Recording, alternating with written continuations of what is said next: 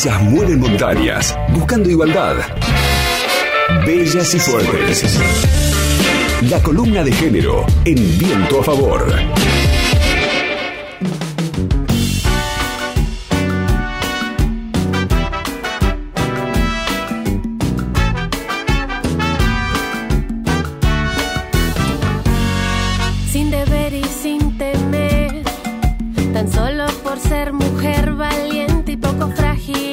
Vamos a hablar de la situación de las personas trans en relación a las políticas públicas, sobre todo aquí en Neuquén Capital, pero también a nivel nacional porque hay novedades recientes. En relación a lo que ocurre en nuestra ciudad de Neuquén, recordamos que el pasado 13 de agosto del 2020, el Consejo Deliberante aprobó la ordenanza de cupo laboral trans que establece la obligatoriedad para que la municipalidad cuente con un piso de un 1% del personal de la planta permanente integrado por personas travestis o trans. La normativa fue aprobada por mayoría y tenía establecido que debía cumplirse en los próximos 90 días desde que había sido sancionada, reitero, en agosto del año pasado. Aún así, habiendo pasado 8 meses de esta decisión del Consejo Deliberante,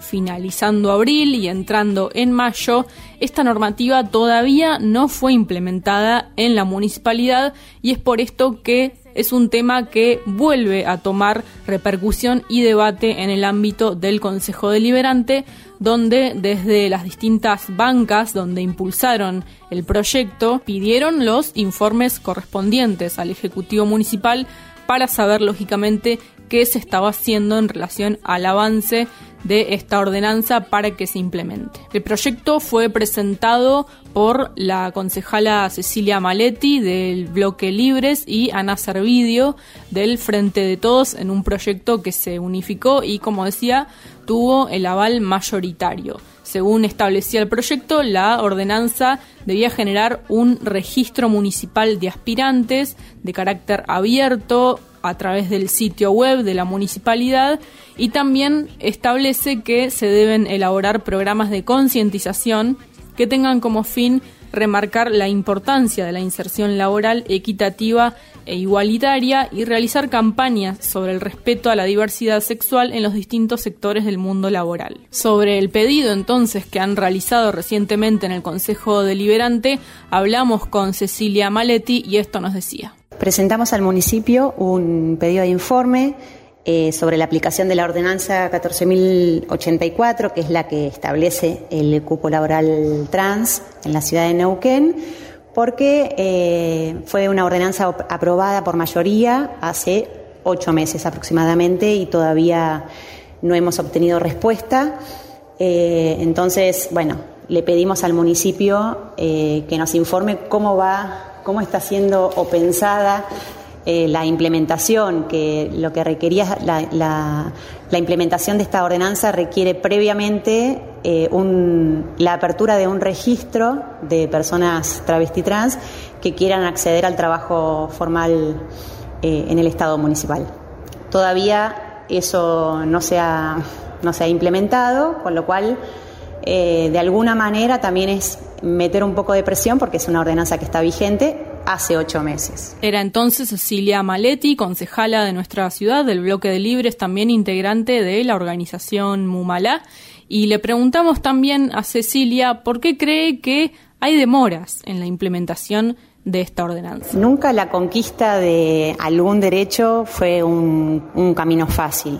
En este sentido, las políticas públicas que son destinadas a igualar derechos de los colectivos tan postergados en general eh, tienen grandes demoras en su aplicación porque básicamente lo que implican es reasignación de presupuesto.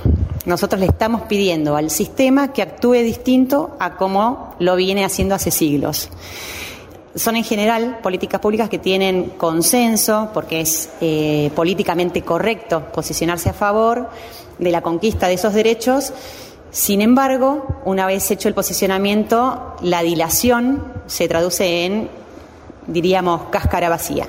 O sea, una ordenanza sin presupuesto es eso para nosotras, una cáscara vacía y eso también es una decisión política. La lógica eh, de la invisibilización y la postergación eh, básicamente es lo que prevalece. Por eso eh, es tan importante que los lugares de toma de decisiones se ocupen con, personas que trasciendan lo discursivo y que tengan la decisión real de transformar la sociedad, de la sociedad igualando derechos.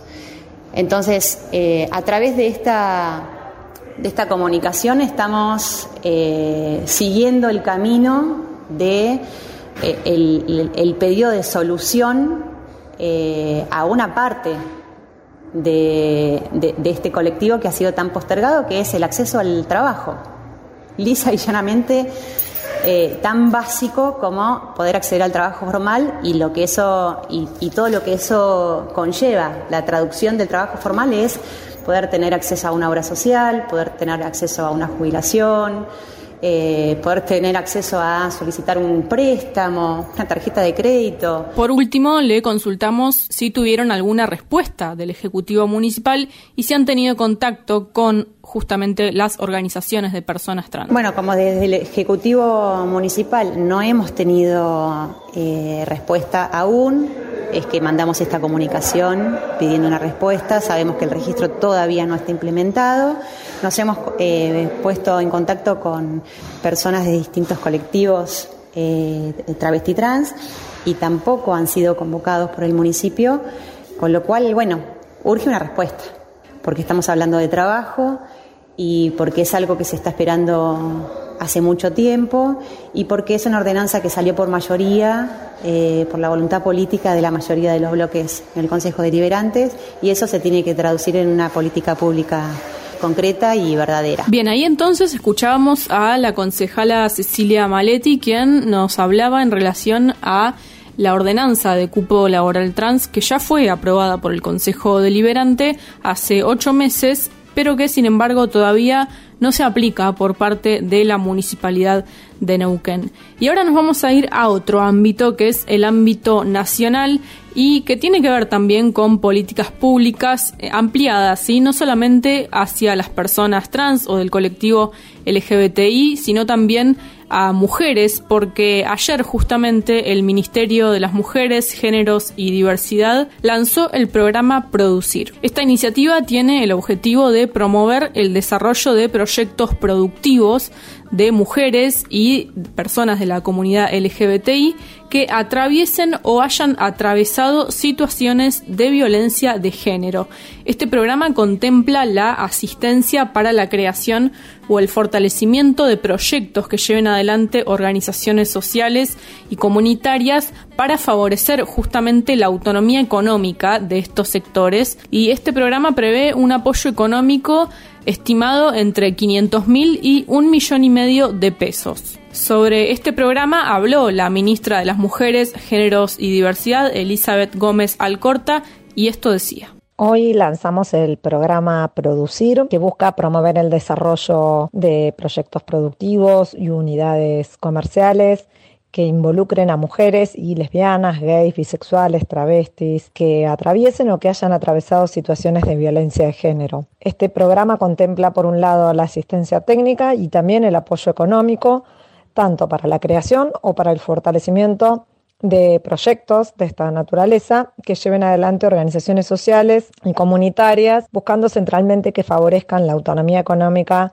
de las mujeres y las diversidades. Las organizaciones comunitarias tienen para nosotras una relevancia central en la construcción de esa trama comunitaria que todos los días en nuestro país protege y asiste a personas en situación de violencia de género. Este programa da un paso más en la construcción de políticas con esta mirada de la asistencia integral de las violencias. Eh, un camino que podemos decir que comenzamos con la implementación del programa Potenciar Trabajo junto con el Ministerio de Desarrollo Social, después con el programa Acompañar, creado por decreto de Alberto Fernández, en el marco del Plan Nacional de Acción contra las Violencias de Género. Sabemos que sin independencia económica no es posible pensar un proyecto de vida libre de violencia. Ese es el cambio de paradigma que nos propusimos implementar y hoy con este programa estamos dando un paso más en ese sentido. Escuchamos entonces a Elizabeth Gómez Alcorta, ministra de las Mujeres, Géneros y Diversidad, quien daba detalles sobre el programa Producir